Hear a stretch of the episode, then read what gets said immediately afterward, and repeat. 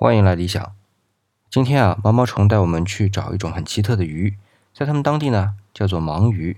但是啊，我感觉啊，就像我们很珍贵的一种动物叫金线巴啊，大家不知道是不是知道啊？不过呢，不管怎么样，大家去听听毛毛虫给我们带来的盲鱼啊，看怎么吃的，哎，听着就非常的嘴馋。那么毛毛虫啊，除了有游山玩水的吃货家这样的一个节目之外啊。还有很多非常感性的文字，那也是一位才女啦。大家呢可以去继续关注她的电台，她的电台号呢是 FM 幺三二二五二九毛毛虫小屋。那接下来呢，就让毛毛虫带我们去找盲鱼。噔噔噔噔，大家好啊！今天是我们又要出去了，又要带着你到那个山上去。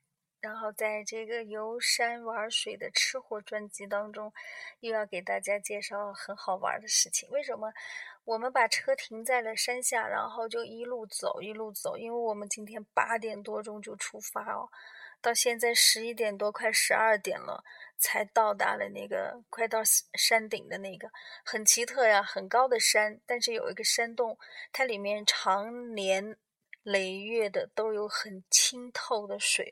往外涌，特别大的那个水，特别清亮的那个水。山下的，呃，几十户那个人家和那个庄稼，全部是靠这山上的水。那这水从哪来的，我们也不知道，因为那山挺高的。呃，你说是靠这个天上的下的雨积攒下来的，但是水是往下流的。但是它为什么那么高的山上会有那么多的水？啊，这也是个谜，很奇特。这个大自然的魅力就在于此哦。那么今天我们是在一个老乡的带领下，到山洞里头去捉一种鱼，叫什么鱼？当地人叫做虾鱼。什么是什么是虾呢？就是瞎子的瞎，就是盲鱼，就是它那个鱼的眼睛看不见的，是虾鱼，实际上叫盲鱼哦。这种鱼呢，就是据老乡介绍，就说是。它常年累月在呃，在这个山洞里面呃生活，它的眼睛是看不见，实际上就是退化了。然后全身没有一个鳞片儿，全身都是软软的，只有一根细细的呃像脊椎一样的那个骨头，但是那个骨头是很很软，是可以连着嚼着吃的，肉质非常非常鲜美。呃，而且这种鱼呢，就是很少，已经很少，当地据说是有。有关部门是属于已经列为这个保护的，呃，保护一类的这个这个鱼种了。但是这个是老乡是偷偷带我们上去的啊。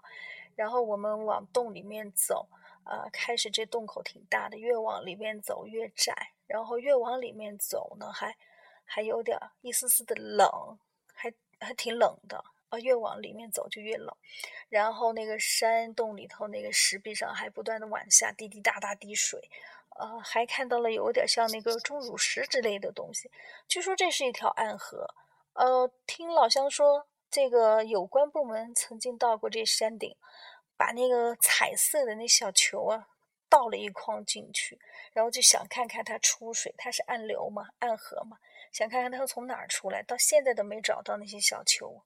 所以挺挺神秘的，然后在里面还是原来跟大家说的，小山螃蟹还是挺多的。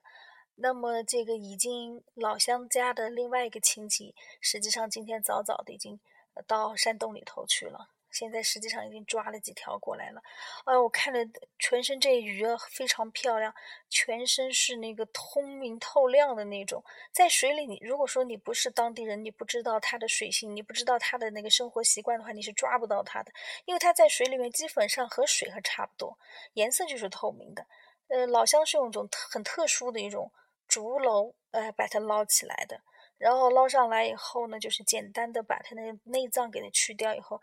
就在火上，就这么柴火上就这么烤，就在山洞里的柴火上就给它烤，而且不用一点点油，而且这鱼呢非常鲜嫩，它自己烤的时候它就已经自己会出油，滋滋滋的往外冒油，很香很香，整个山洞里头都是那个鱼的香味儿啊，好香啊！呃，然后我们就什么佐料都不带了，什么佐料就抛弃任何一种调味品，吃它的原汁原味怎么吃？你可以就是这么吃，而且它特别鲜甜。另外一种呢，就是你带一点点盐，呃，稍呃稍微那个撒一点点盐在那鱼肉上，吃的时候会更香，又是另外一种味道，特别好吃。嗯，然后呢，我们顺路的时候还在那个树上还摘了一些野果啊，然后还有一种，呃，就是大家在菜市场上买到那个叫呃鱼腥草的那种东西，我们这边叫折耳根，是当地的土话，它是一种消消炎的，有特殊的味道，喜欢吃的人就喜欢吃，不喜欢吃的人觉觉得那个味道怪怪的。我们一路上来是在那个小溪水旁边。摘了很多这个野生的鱼腥草，啊，它的很细，呃，根茎很细，红红的，然后它的那个叶片是呃泛红，然后它叶片也是非常有浓郁的那个鱼腥草的味道，跟菜市场里头人工种植的那种鱼那个鱼腥草是两回事情，那种是根须是又白又脆又大，这个是细细的。很瘦小的，但是它的味道特别特特别的浓郁。那么看到这种鱼呢，我又想到了在我们云南昆明这边的有个澄江湖仙湖里头，它有一种鱼叫抗浪鱼。这种鱼呢，现在也是国家保护的，已经濒临灭绝的。但是经过人工饲养嘛。呃，还有繁殖已经成功了。这种鱼，在我记得我很早的时候，我爸爸妈妈带我去玩的时候，那时候很小的时候就已经是两千多块钱一斤，而且还吃不到，而且还吃不到。但现在人工繁殖出来以后呢，很多的时候，大大家就可以可以尝到这个。但是这个盲鱼呢，我估计可能也就是少数人有这种口福。啊，好了，今天就这么跟大家介绍，有机会的话。